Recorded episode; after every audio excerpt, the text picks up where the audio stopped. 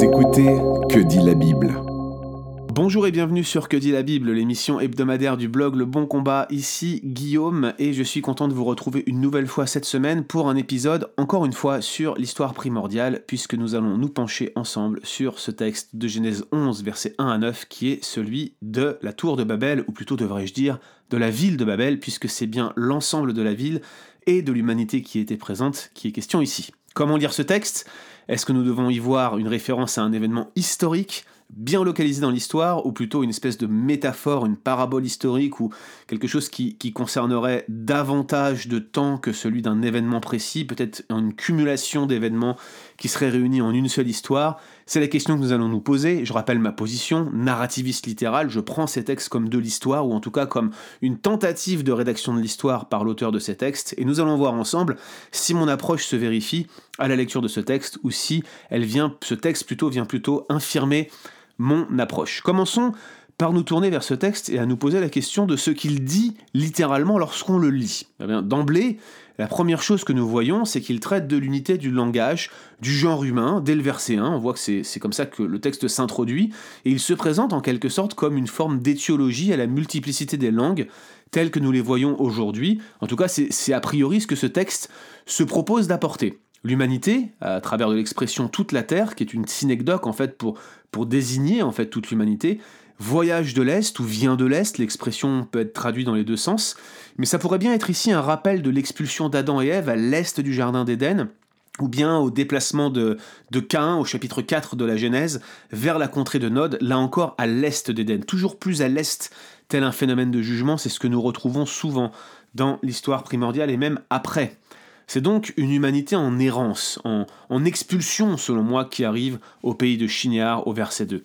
Versets 3 et 4, l'humanité euh, se met à parler d'une seule et même langue, on le disait, mais d'une manière qui rappelle étrangement celle de Dieu lors de la création, en utilisant la première personne du pluriel, euh, faisons-nous des briques, plutôt devrais-je utiliser la bonne traduction du bon commentaire de Mathieu Richel, briquetons donc des briques, bâtissons-nous une ville, faisons-nous un nom, leur objectif apparemment, construire une ville dont le sommet atteigne le ciel et ne pas se disperser à la surface de la terre. Intéressant, n'est-ce pas? Mais le verset 5, voici le tournant de l'histoire. Comme lors de la chute d'Adam, on voit que Dieu entre en scène, et là, de manière surprenante, ce Dieu omniscient et omnipotent euh, descend. Très bizarre qu'un qu'un Dieu tel qu'on le conçoit dans le christianisme s'approche comme ça d'une humanité en descendant. Est-ce que ça serait une, forme d'anthropomorphisme? Je ne le crois pas, on va en reparler, mais on voit qu'il descend, qu'il constate leurs œuvres, qu'ils ne sont qu'au commencement de leurs œuvres et qu'il décide d'agir. Et il utilise donc lui aussi la première personne du pluriel, comme lors de la création. Descendons donc, brouillons leur langue, et on voit que ici l'ironie est grande. Des hommes cherchent à construire une grande tour qui leur permette de se faire un nom, voire de dépasser Dieu en quelque sorte, mais Dieu, le grand Dieu, lui, doit descendre pour voir leur petit ouvrage. Contrairement euh, au plan de l'humanité, ceux de Dieu s'accomplissent sans faillir, l'humanité est dispersée, les langues brouillées, et la ville cesse d'être bâtie. Le récit se termine au verset 9 sur une explication de l'origine du nom de Babylone, qui se lit en hébreu hein, euh, Babel, et il a un rapport avec ce verbe balal qui euh, se réfère à la notion de brouillage, voire de dispersion.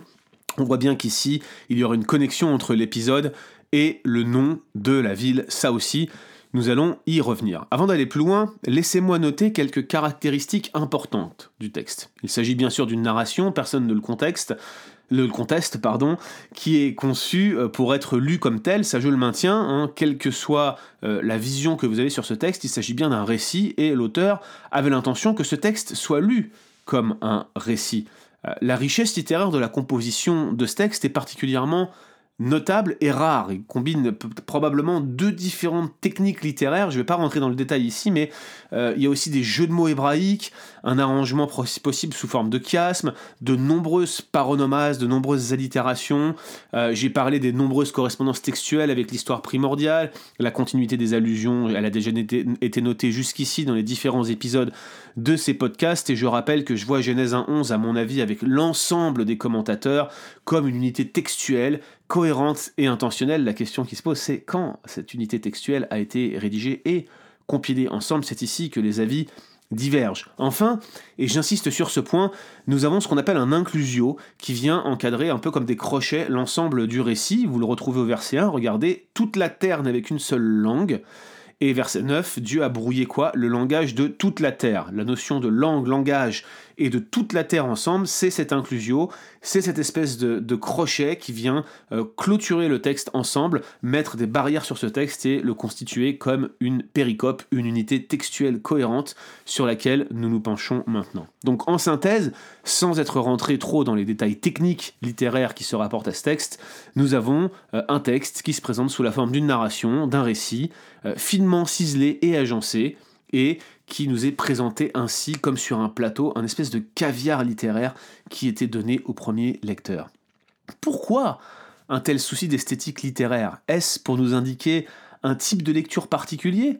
Encore une fois, je ne pense pas que ce soit nécessairement pour indiquer au lecteur de lire ce texte comme une grande métaphore ou comme une sorte de saga stylisée ou peut-être comme un portrait à grande échelle pour reprendre l'expression du Mathieu Richel, moi je, maintiens que, que, encore une fois, la richesse littéraire ne s'oppose pas à la description littérale. J'ai l'impression de me répéter podcast après podcast, mais j'estime ici bien plus probable que cette richesse littéraire avait pour but non seulement de marquer le lecteur, mais de lui offrir des clés mnémotechniques pour pouvoir mémoriser au travers des répétitions de, de, syllabes, de consonnes euh, et des formules de type gimmick, ces, ces, différents éléments qui étaient donnés dans cette histoire pour que cette transmission à la fois écrite et orale puisse s'imprégner en lui et qu'il puisse à la fois ingurgiter ce texte et le régurgiter à d'autres. À mon sens, c'est la meilleure explication d'un texte aussi concis, précis et riche littérairement qui nous est présenté de la sorte. Voilà pour moi la meilleure explication. Alors, quelles sont les difficultés textuelles de ce récit? Car il y en a.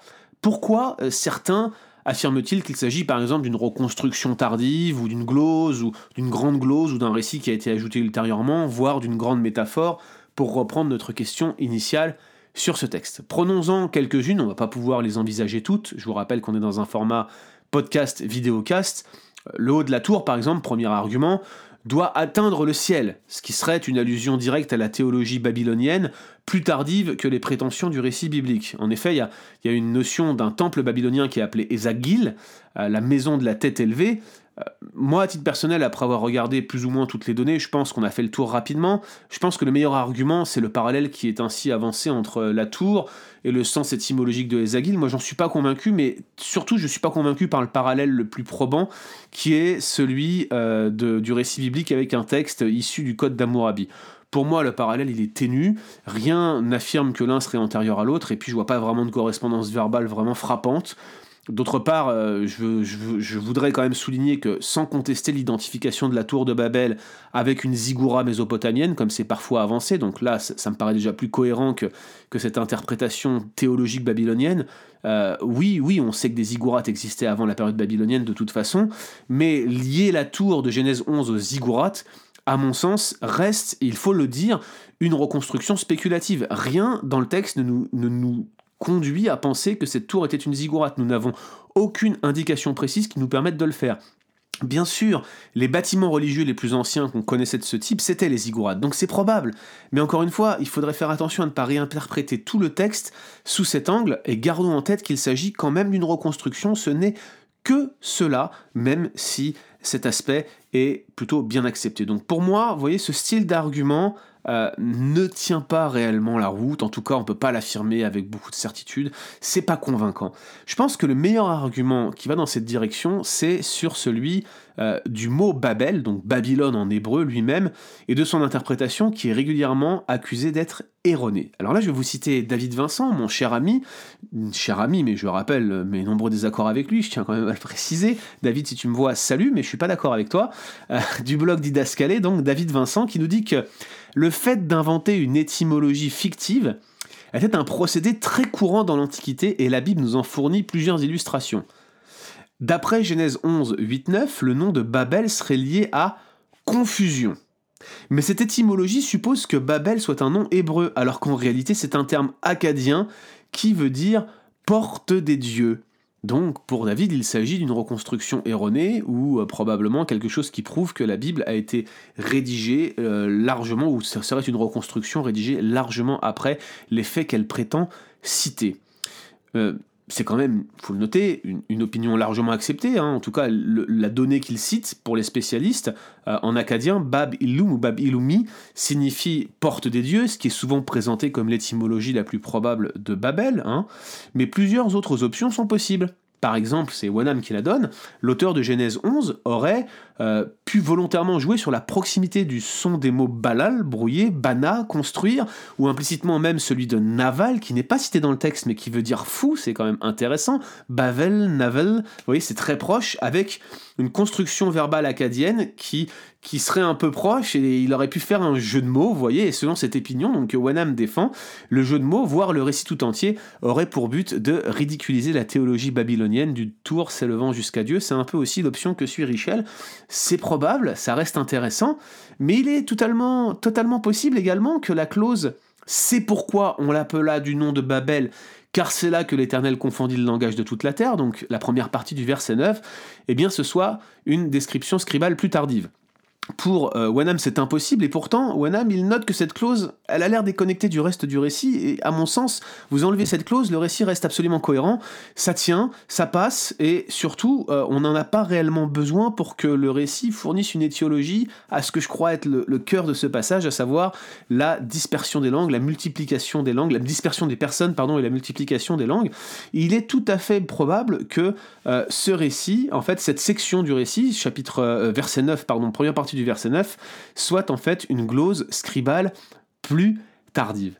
J'ai tendance à croire que c'est le cas ici, et je sais que certains d'entre vous vont encore réagir en s'indignant qu'un conservateur, vilain conservateur comme Guillaume Bourrin, puisse dire une chose pareille sur YouTube et sur un podcast de SoundCloud. Mais voyez, pour moi, ça suscite deux commentaires. Si vraiment euh, ça devait être prouvé un jour que c'est une addition scribale plus tardive. Premièrement, dans ce cas, le jeu de mots avec le terme agadien, bah, il prendrait tout son sens, il serait possible, notamment si ce récit s'appuierait sur une tradition ancienne qui viendrait un petit peu contester avec euh, ce nom porte des dieux et s'en moquer. À ce moment-là, là, vous auriez une glosse scribale qui viendrait expliquer pourquoi on aurait un jeu de mots de la sorte et qui donnerait un sens un peu nouveau au récit, une réinterprétation en quelque sorte. Ça rendrait donc du coup l'historicité de la tradition biblique, mais en plus euh, sa réinterprétation par un scribe ultérieur, complètement possible. D'ailleurs, j'ai noté, hein, deuxième point, qu'il y a d'autres glosses de ce type en Genèse. J'ai mentionné celle d'Ararat dans l'épisode du déluge, mais il y a aussi la mention de la Chaldée euh, lors du voyage d'Abraham au chapitre 12. Et oui, Abraham partit d'Our en Chaldée, mais d'où la Chaldée existait-elle du temps d'Abraham, le Mésopotamien, si je puis me permettre? On voit que ces glosses scribales euh, existent, elles sont là, et je vais même aller plus loin, c'est qu'elles peuvent très bien s'accorder avec le point de vue conservateur sur l'inhérence que je défends, à savoir le point de vue de la... Euh, de, la, rencontre de Chicago, la déclaration de Chicago, qui, défend une vision de l'inhérence qui est totalement celle que nous soutenons sur le bon combat, je pense que, que, ça s'accorde parfaitement, notamment s'il s'agit d'un scribe inspiré. Je vous cite souvent l'exemple d'Esdras à cet effet, mais Esdras, à mon sens, a glosé des textes plus anciens, et nous en avons certainement aujourd'hui la trace, notamment dans les textes légaux, je ne vais pas rentrer dans le détail ici, mais Esdras était selon moi un scribe inspiré, et donc il faut bien distinguer entre la notion d'inscriptuation, dans laquelle des scribes venaient commenter un texte biblique de manière inspirée et produisaient en quelque sorte une réinterprétation de l'écriture par l'écriture, et distinguer cette, cette, vision du scribe de la transmission scribale, qui est là davantage une transmission des manuscrits, une transmission des textes qui n'était pas inspirée. J'espère un jour avoir le temps d'écrire là-dessus. Il y a un très bon article en anglais de Mark Rooker sur ce sujet. Bref, nous y reviendrons, mais simplement pour vous dire que je n'exclus pas du tout la possibilité d'une glose scribale inspirée et ultérieure sur ce texte de Genèse 11. J'aimerais ajouter aussi que que contrairement au récit de la création et du déluge, il n'y a pas de parallèle probant dans la littérature du Proche-Orient ancien. Même Mathieu Richel, qui, est quand même très prudent quand il s'agit de faire des connexions, le reconnaît ici, et j'ai envie de dire que l'explication d'une réutilisation d'un thème mésopotamien ou sumérien, par exemple, peut difficilement fonctionner. Il y a bien sûr le récit de la création de Babylone et de sa grande tour dans Enuma Elish, ou d'autres traditions euh, qui décrivent l'humanité comme ayant une seule et même langue, mais ici les parallèles sont dispersés, relativement ténus, euh, notamment comparés à ceux qui sont mis en avant sur le récit du déluge. Donc le récit de la tour de Babel ou de la ville de Babel est relativement unique en son genre, euh, peu usité, donc, donc même en admettant que le compilateur de Genèse 1.11 ait voulu utiliser de grands mythes fondateurs pour composer sa propre version de l'histoire de l'humanité, on comprend mal pourquoi il aurait fait appel comme ça d'un seul coup d'un seul au récit euh, d'une tour à Babylone et qu'il l'aurait connecté à une histoire de dispersion des langues qui n'y était pas directement connectée initialement. Voilà en tout cas pour ces prétendues difficultés qui à mon sens n'en sont pas, elles sont facilement explicables, et donc du coup comment devons-nous lire ce récit? Mathieu Richel, dans son commentaire, est très prudent, comme à l'accoutumée. Je loue sa prudence, et plus je lis son commentaire malgré mon désaccord avec ses conclusions, plus je trouve qu'il s'agit d'un commentaire particulièrement pertinent, et je pense que tous ceux qui étudient sérieusement la Genèse devraient en prendre acte, le lire, l'acheter. Ça, enfin l'acheter avant de le lire plutôt, ça vaut le coup. J'estime que c'est un très bon commentaire, même si je suis en désaccord avec la majorité de ses conclusions. Les faits qu'il note sont bien réels, et je trouve qu'il fait une très bonne synthèse à chaque fois des sources dont nous disposons pour expliquer les textes. Donc il est très prudent dans l'analyse des données qui sont à sa disposition et il ne tire pas des conclusions aussi radicales que le site de Didascalé que j'ai cité précédemment.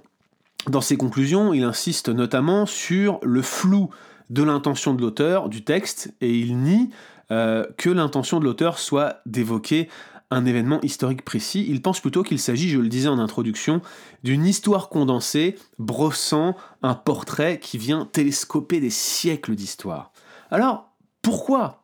Eh bien, comme pour l'épisode du déluge, Richel euh, s'étonne des références qui sont relativement vagues au niveau du récit biblique aux données que nous possédons sur la fameuse ziggourate et sur la construction de Babylone, hein, qui aurait été construite euh, par Sargon Ier, d'après les données dont on dispose. À mon sens, ces rares données extra-bibliques dont nous disposons et le soi-disant flou dont on aurait, euh, qu'on aurait dans le texte de Genèse 11 ne sont pas suffisants pour fonder une telle opinion. C'est les seuls arguments réels qu'il mentionne, arguments positifs. Par contre, il cite une série d'arguments négatifs contre une lecture qui serait un peu trop historicisante, un peu trop narrative historique du texte. Par exemple, euh, il pense que les données extra-bibliques, notamment celles relatives aux ziggourats mésopotamiennes, je le disais, elles s'accordent mal à une telle lecture.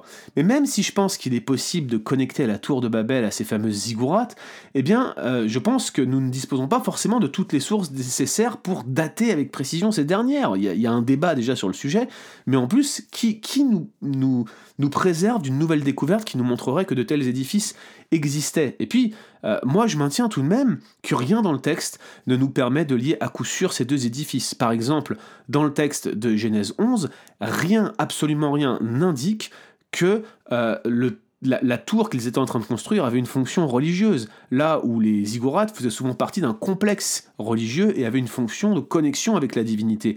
Ici, c'est plutôt un acte de rébellion. Il semble plutôt que son, son origine se trouve dans la rébellion au commandement divin de dispersion, probablement lié d'ailleurs à celui qui est donné en Genèse 28, le fameux mandat culturel, pour reprendre l'expression cher Atlas Schilder, mais aussi euh, qui est répété à, Noé lors de la sortie de l'arche à deux reprises, comme on en a parlé dans les épisodes précédents. Ici, il s'agit probablement d'une rébellion à ce commandement. Et, à vrai dire, le, principal argument de Mathieu Richel, il faut le noter, et c'est là qu'il faut le relever, parce que pour moi, c'est ici que Mathieu Richel nous livre réellement son présupposé. Il nous dit il faudrait sans doute supposer que la mémoire d'un épisode très ancien a été conservée jusqu'à être consignée un jour dans le récit biblique. On voit ici que Mathieu Richel, encore une fois, se focalise sur les sources écrites. C'est une bonne chose, mais derrière les sources écrites, il y a toujours une tradition. Et certains spécialistes, comme Wiseman, et plus récemment, à mon sens de manière plus convaincante, par Duane Garrett, voient dans les fameuses Toledot, vous savez, c'est les passages qui sont traduits par Voici des générations de. C'est en hébreu Toledot, un terme euh, qui a suscité beaucoup de débats. Pour ces spécialistes, les Toledot seraient en fait des tablettes qui auraient circulé entre les différentes générations d'hommes de l'histoire primordiale. Et même si Richel ne parle pas beaucoup de, ces notions dans son commentaire homilétique, il semble que nous ne soyons pas du tout en accord au sujet des sources de Genèse 1.11, c'est le moins que l'on puisse dire. Voici encore une interprétation sur laquelle nous divergeons, à savoir quelles sont les sources qui ont présidé à la rédaction ou à la compilation des textes de Genèse 1.11. Alors, conclusion, est-ce un événement local ou un événement global? Eh Bien, la question ici est celle de la chronologie. Quand, dans l'histoire primordiale, cet événement a-t-il eu lieu? Nous l'avons dit, Nimrod n'a pas fondé la ville, il y a simplement régné la vie des plus anciennes. Donc la ville, si on lit, suit une lecture historique, suivrait le, fait d'avoir été relâché de l'arche, hein, l'épisode de l'arche qui s'ouvre et qui laisse sortir les fils de Noé avec le commandement de se multiplier et de remplir la terre, et euh, l'épisode où Nimrod a régné sur la ville. Donc ça, ça interviendra entre ces deux pôles en quelque sorte. Ici, le plus probable, c'est que ce récit soit un zoom généalogique qui vient antécéder, anticiper le récit de la table des nations, enfin plutôt la généalogie de la table des nations en Genèse 10, et qui vient expliquer comment cette dispersion a eu lieu avec une résistance du genre humain lors de la tour de Babel. Et donc cette résistance à la dispersion évoquée dans le récit va venir cristalliser cette opposition à Dieu qui va se manifester euh, dans la manière dont, euh, pour la première fois, le jugement de Dieu euh, va se s'ériger contre l'humanité. À mon sens, ça s'accorde parfaitement avec les réinterprétations ultérieures. Je vous citais déjà Ésaïe 24 et la référence au jugement de l'histoire primordiale, notamment de la dispersion et de la confusion qu'on retrouve dans les versets 1, dans les versets 5, je pense, de Ésaïe 24, ou plutôt, plutôt, plutôt dans le verset 1, même si le verset 5 y fait indirectement allusion. Puis bien sûr, l'épisode de la Pentecôte, qui fait allusion à Babel, et probablement, peut-être même sûrement, à mon sens, Paul, lorsqu'il explique les langues comme un signe de jugement dans 1 Corinthiens 14. Dans tous les cas, on voit ici que l'emphase sur la dispersion et sur la confusion des langues reste le but initial et primordial de l'auteur, et ça me semble être de cette manière que Ésaïe 28, que 1 Corinthiens 14, que, que Acte 2 vont venir comprendre ce passage et le réinterpréter.